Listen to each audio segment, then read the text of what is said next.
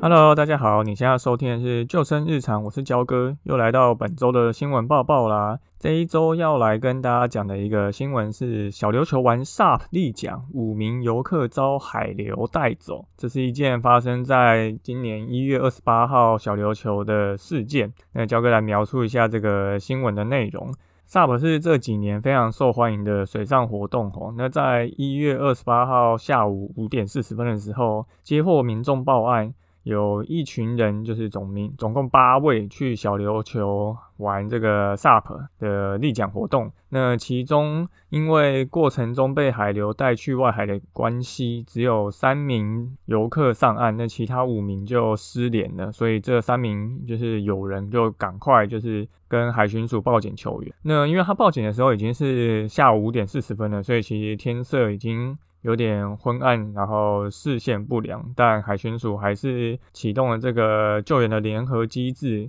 通知了这个琉球的海域救难协会一起来协助搜救。那所幸这五名被流走的这个游客并没有漂得太远，那在晚上六点十三分的时候，于小琉球外海被发现，那赶快在全速救回。那第五岸巡队指出，这五五名游客吼，当时被漂出去以后，就因为划不回来，所以他们就有聚在一起等待求援。那因为这周遭的呃有一些自己潮汐的海流变化，那可能游客不是那么熟悉，呼吁大家来玩的时候，除了跟随教练活动以外，也要注意自身的安全。好。这则新闻大概就到这边。那这为什么要来分享这则新闻呢？像焦哥以前其实也有在带 SUP 活动吼，那时候是在南投的日月潭。那在日月潭带旗跟在海边带气有点不太一样。之前在芙蓉的时候也会带到 SUP 活动。那因为像在日月潭这种就是湖面，它其实没什么浪，你也不太可能会飘走，所以基本上是没有什么太多的危险性的。因为正常你玩 SUP 活动都会穿着救生衣。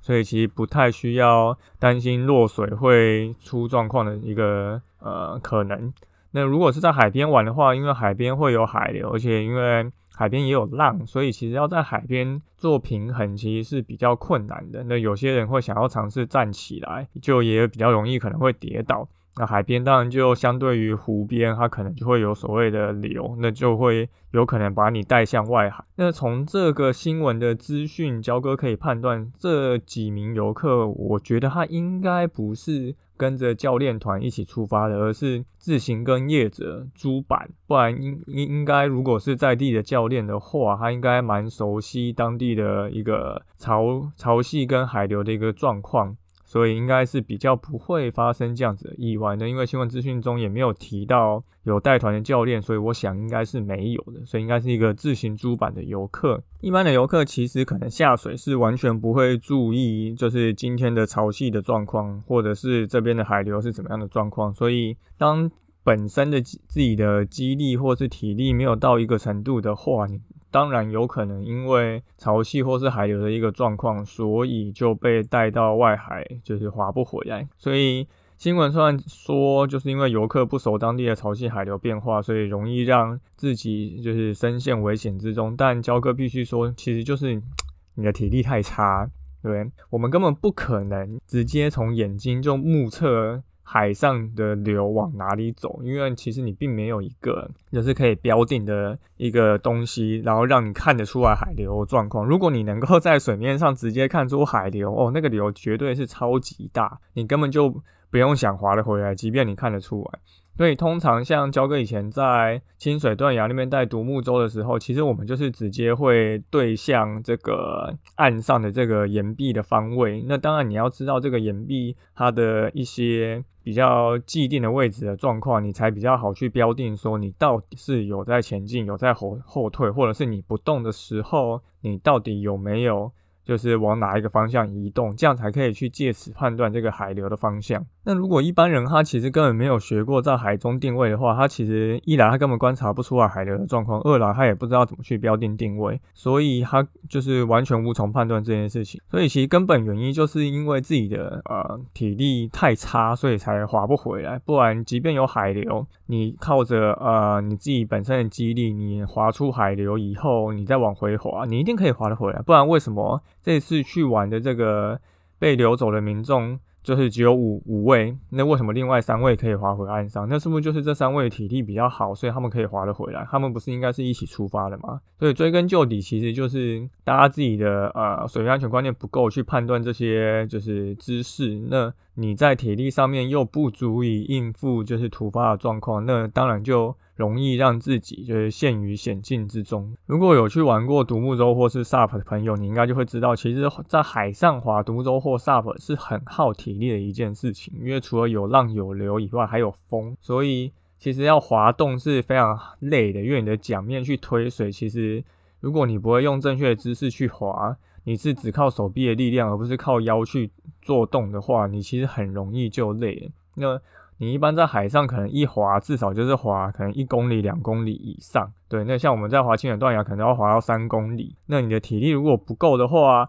你刚好如果去的时候是顺风，回来的时候是逆风，或者去的时候是顺流，回来的时候是逆流，那你回来的时候你体力比较差，你还滑不回来，那你就有可能会被流出去。像焦哥以前在当教练带团的时候啊，我们都会带着这个浮水绳，如果真的有客人因为划独木舟而体力不支或者回程就是没有办法划回来的时候，呃，我们当时是没有配给动力船的，所以我们用最简单的方式，就是我们会在我们的船尾教练船的船尾绑上一条绳子，然后绑在游客的船头上。然后我们直接教练用就是自己划，然后带着就是船回来，所以其实这是非常耗体力的一份工作吼。等于我是一个教练要带两艘船加我本身四个人这样子去划，对，所以其实这个对于来讲根本就是教练来说就是一个健身训练，对，所以其实那时候带团其实是蛮累的。但如果你一天带两团，对你可能一次就要划就是六小，对。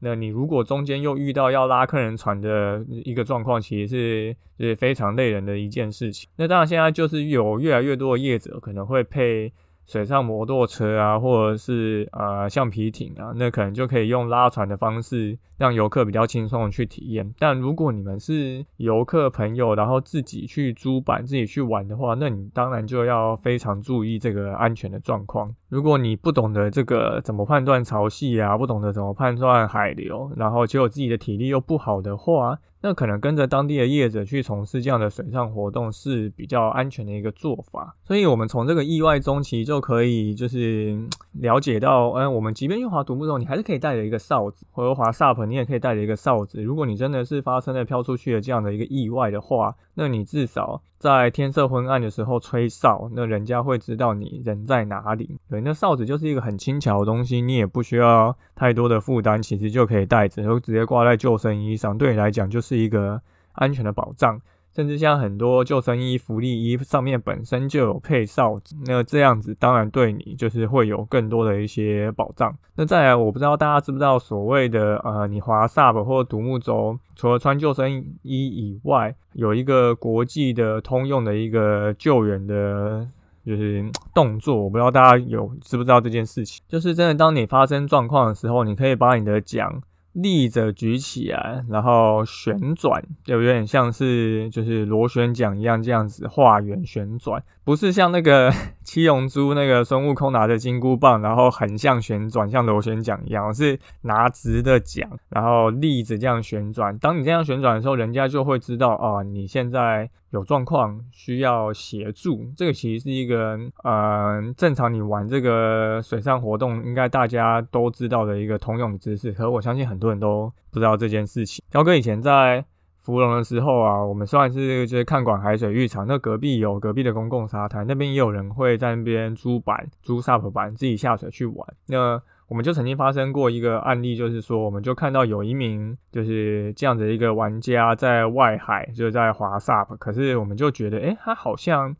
那时候已经都已经下午四点多，那可能五点多、五点半、六点就天黑了，可是他也好像没有在认真滑，因为他不是往他们下水点滑，而是一直往另外一边前进。那我们那时候就。呃，有点困惑，不知道他是还在享受还是怎么样，所以我们就开始观察。那大概过了半个小时以后，我们发觉，哎，他还是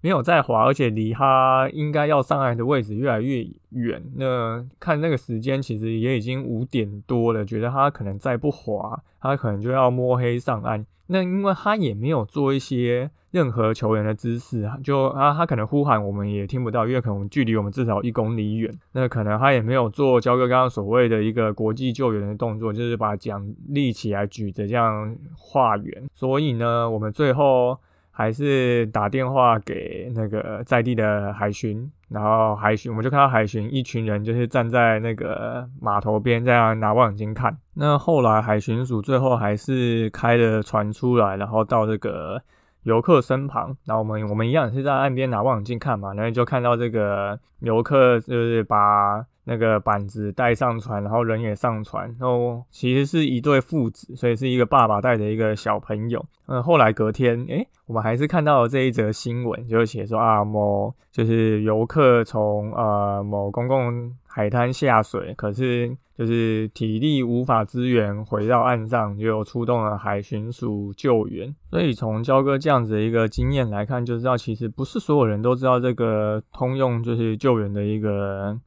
就是动作，所以就请大家记住，除了你自己要判断，嗯，这里的潮汐、海流状况以外，自己的体力也要准备好。再就是，你可以准备哨子跟了解这些救援的一个手势动作。那在你发生状况的时候，你就比较好去应对处理。